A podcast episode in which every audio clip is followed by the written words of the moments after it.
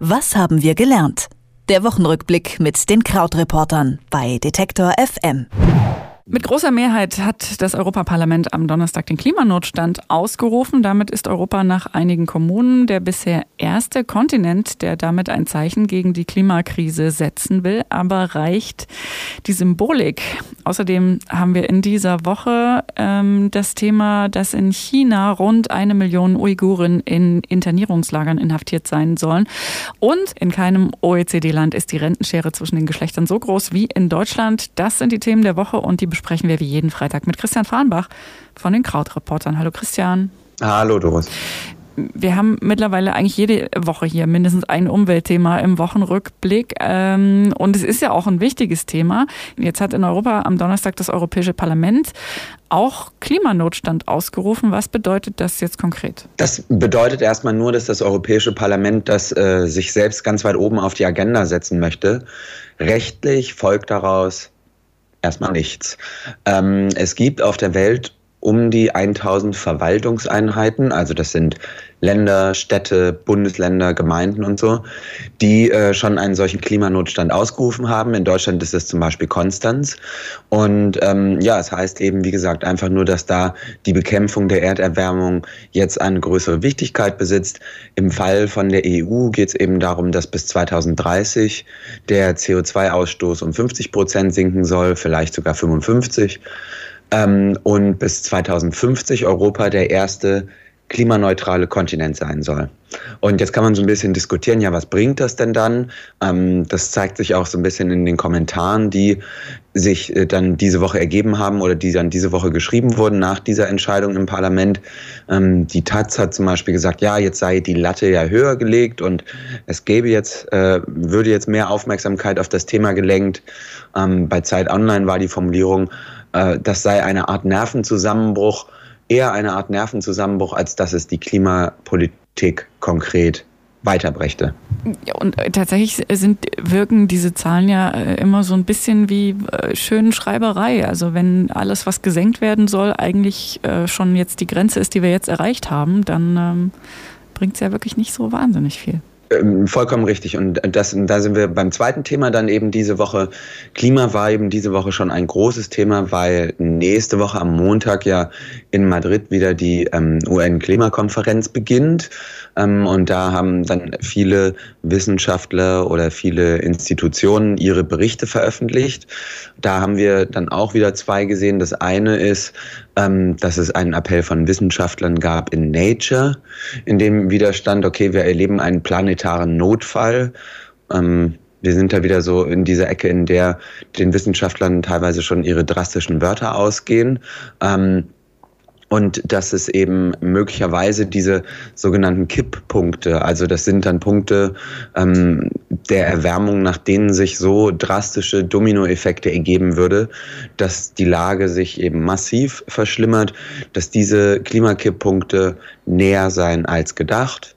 Ähm, es gab dann noch in, auf deutscher Ebene auch neue Zahlen und wo das eben in, für Deutschland runtergebrochen wurde, ähm, und laut diesen Zahlen im Vergleich zu 1881, also 2018 zu 1881, ist in Deutschland schon dieses 1,5 Grad Limit erreicht. Und auch in Deutschland sei die Klimakrise beispielsweise durch eine höhere Anzahl von krassen Hitzetagen oder größeren Naturkatastrophen ähm, immer stärker spürbar. Rundherum schlechte Meldungen eigentlich. Ja, und leider bleiben wir auch äh, bei den schlechten Meldungen, wobei die aber so wichtig sind, dass man darüber sprechen soll. Mit diesen ähm, China Cables ist diese Woche ja bekannt geworden, dass rund eine Million muslimische Uiguren im Nordwesten Chinas in Internierungslagern inhaftiert sind.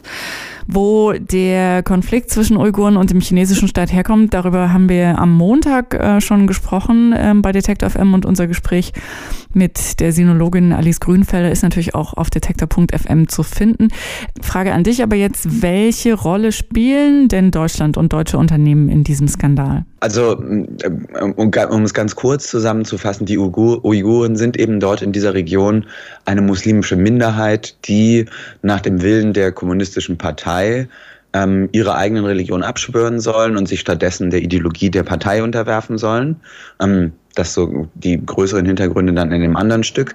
Ähm, es gibt tatsächlich deutsche Firmen, die ähm, zumindest lose mit diesem Überwachungsapparat zu tun haben, den die kommunistische Partei dort installiert hat. Also zum Beispiel hat äh, Siemens eine Partnerschaft mit ähm, einem halbstaatlichen chinesischen Konzern CETC. E also das funktioniert ja immer so, dass in China es offiziell noch Kommunismus gibt. Und das heißt, für westliche Unternehmen, die müssen dann immer so Joint Ventures eingehen mit diesen ähm, chinesischen Staatsunternehmen letztlich. Ähm, und dieser Konzern CETC, e der betreibt die sogenannte Integrationsplattform. Und das ist äh, letztlich eine ähm, Spionagedatenbank oder eine Datenbank, in der zwischenmenschliche Beziehungen, Bewegungsprofile von Smartphones äh, bis hin zu Daten vom, wo du tankst, gespeichert werden. Und nicht in dieser Sache, aber generell hat Siemens schon mal mit diesem Unternehmen zusammengearbeitet.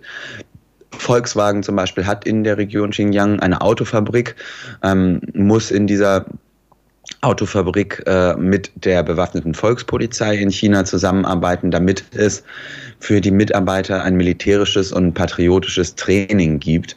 Also ähm, das ist dann halt eine sehr schwierige Situation, denn einerseits sind natürlich alle Unternehmen ähm, äh, hinterher in China, weil es ein so riesiger Wachstumsmarkt ist, Geschäfte zu machen.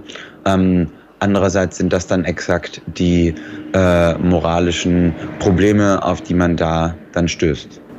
Das dritte Thema, auf das wir heute schauen wollen oder schauen sollten, was du mitgebracht hast, ist die Rentenlücke zwischen den Geschlechtern.